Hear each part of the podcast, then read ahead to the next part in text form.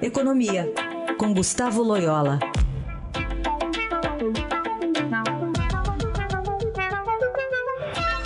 E no relatório Focus, que acaba de ser divulgado, o mercado prevendo uma inflação ainda menor e um pouquinho mais de crescimento da economia. Loyola, bom dia.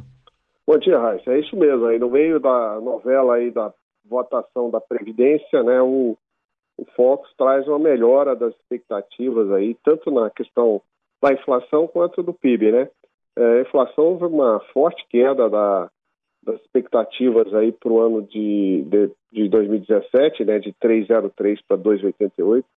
Isso, isso vem aí numa, é, depois dos bons resultados de novembro, que surpreenderam, e a redução também da, da projeção para dezembro. Né? Então, é um, um, número muito baixo, aí 2,88, uma das me melhores taxas de inflação aí desde o Plano Real, e o presidente do Banco Central vai ter que escrever uma carta aí justifica, o ministro está fazendo, é justificando porque que a inflação ficou abaixo do piso é, da meta, né?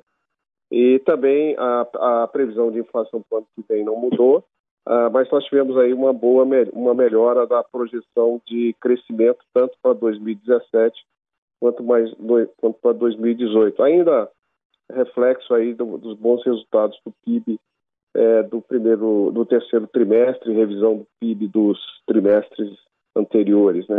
Então agora é, o mercado espera aí um crescimento de 0,91% esse ano e 2,62% para o ano que vem. Eu acho que esse número vai aumentar. É, o crescimento do ano que vem deve ficar mais próximo de 3 do que de 2,5%. Né?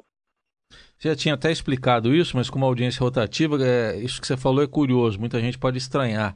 Quer dizer, quando a inflação ficar abaixo da meta, como é o caso, o presidente do Banco Central tem que justificar por que ficou tão baixa.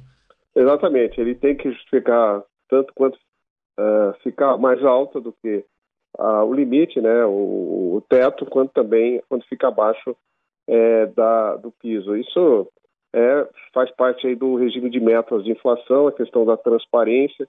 É, o Banco Central tem que explicar é, o que está fazendo na política monetária.